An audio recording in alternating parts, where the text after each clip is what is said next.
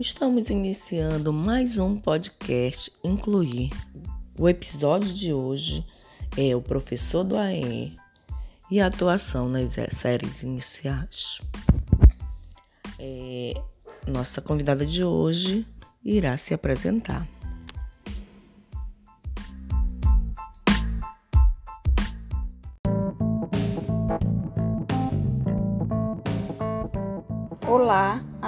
Os ouvintes desse podcast.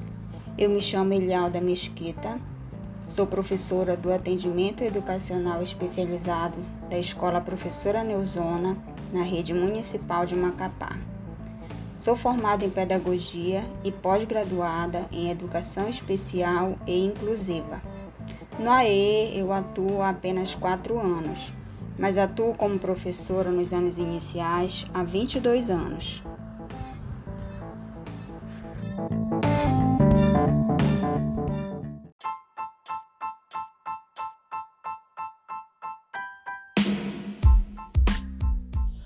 Professora Elialda, nas suas atividades, quais são os maiores desafios encontrados? Ser professor é lidar com muitos desafios, mas nesse momento de aulas remotas, o desafio é maior.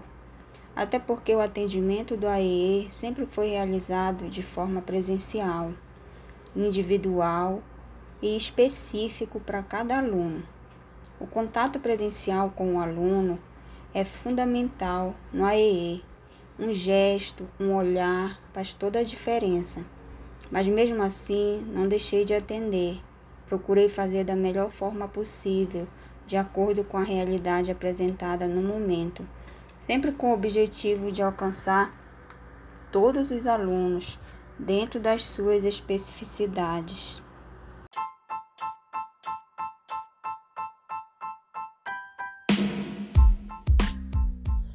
Você costuma participar de cursos de formação continuada ou outros?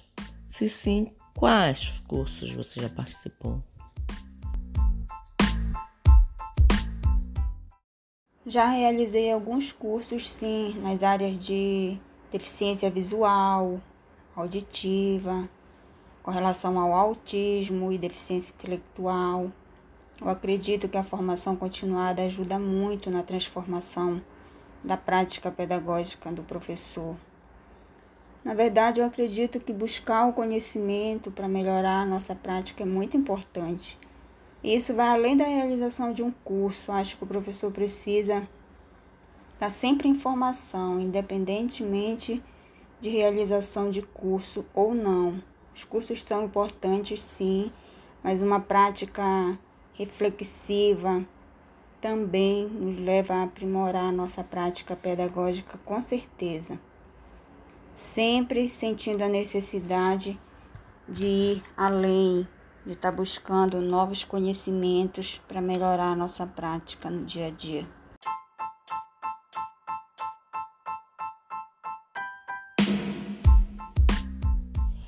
As famílias dos alunos participam em parceria com a escola nas programações e datas alusivas à educação especial?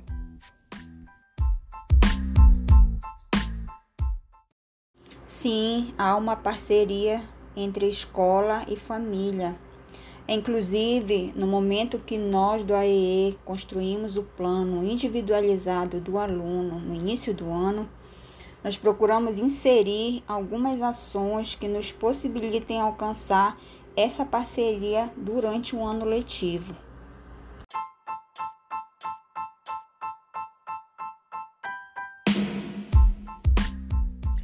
Dentre as experiências que você presenciou na área da educação especial e inclusiva, qual delas considera a mais significativa no seu trabalho?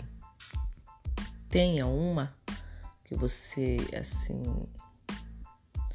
não esqueça que garantiu muito aprendizado.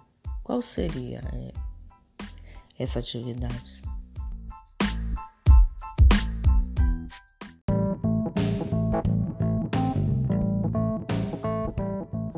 De tudo o que eu faço no meu trabalho, o que mais se torna significativo são aqueles momentos em que eu posso vivenciar junto com o aluno e a família dele, o seu avanço, que em alguns casos é muito lento por conta da condição que ele ou ela apresenta.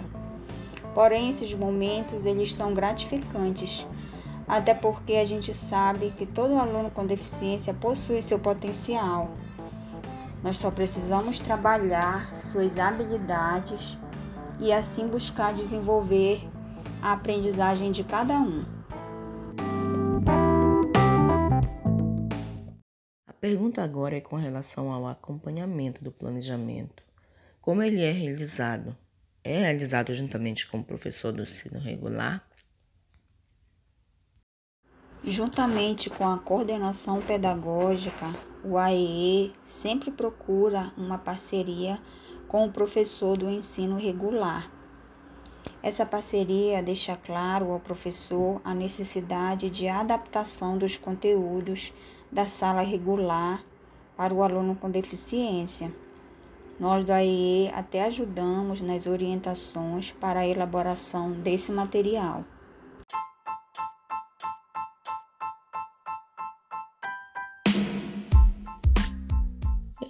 Como você avalia o trabalho com as pessoas com deficiência nos anos iniciais e o seu próprio trabalho? Quais são os pontos positivos e os negativos dessa profissão? O trabalho do AE é de extrema relevância para as crianças com deficiência nos anos iniciais porque uma vez que a criança é estimulada nos anos iniciais da sua vida, respondendo de forma significativa a esses estímulos, com certeza muitos avanços essa criança terá futuramente. Mas existem algumas situações em que não é responsabilidade do AEE. Por exemplo, existem crianças que necessitam de atendimentos clínicos o nosso atendimento é um atendimento pedagógico. Então, é, os atendimentos clínicos eles são fora da escola. Atendimentos para criança que precisa de terapia ocupacional, que precisa de um psicólogo, um fonoaudiólogo. Então, nós até é, orientamos é, quais são os caminhos que as famílias precisam percorrer para chegar a esses atendimentos é, nós orientamos da melhor forma possível aquilo que está ao nosso alcance.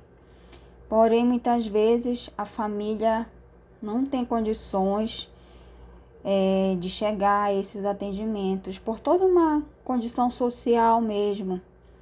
É, a mãe precisa trabalhar, o pai precisa trabalhar, não tem como levar essa criança, é muito longe do local onde ela mora a acessibilidade fica muito difícil. Então são todas essas condições assim que acabam interferindo e prejudicando o desenvolvimento pedagógico daquela criança que é, frequenta o AEE. Mas assim, aquilo que está ao nosso alcance, nós procuramos fazer da melhor forma possível. Enquanto escola, nós tentamos é, fazer com que essa criança seja cada vez mais incluída no ambiente escolar. Só que em alguns momentos acontecem, como uma situação dessa, é, o que acaba acontecendo é uma exclusão social que vai além das nossas condições enquanto professor, enquanto escola. Gostaria de lhe parabenizar pela sua atuação é, agradecer também a sua participação e pedir qual recado você deixa para os professores que irão escutar esse podcast sobre a atual situação em que estamos e as aulas remotas.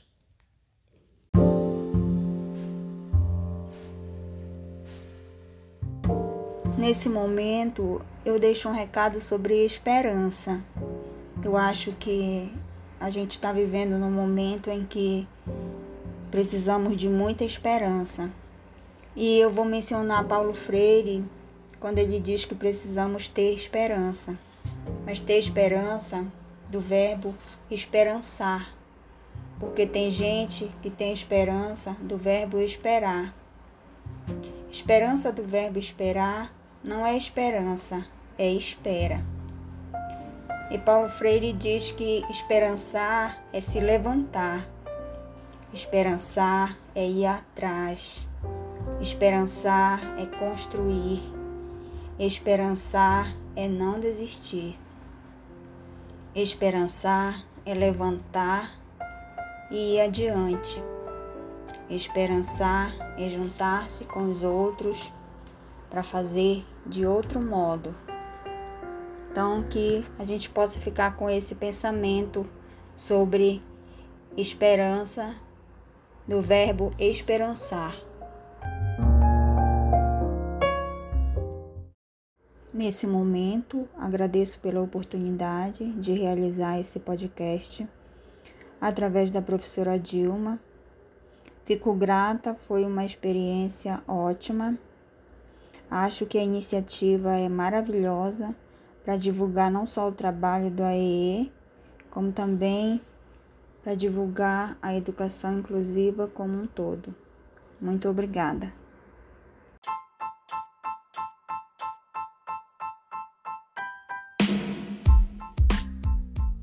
Os nossos agradecimentos à professora Elialda. E assim encerramos mais um episódio do podcast Incluir. E se preparem que na quinta-feira tem mais. Muito obrigada e até a próxima.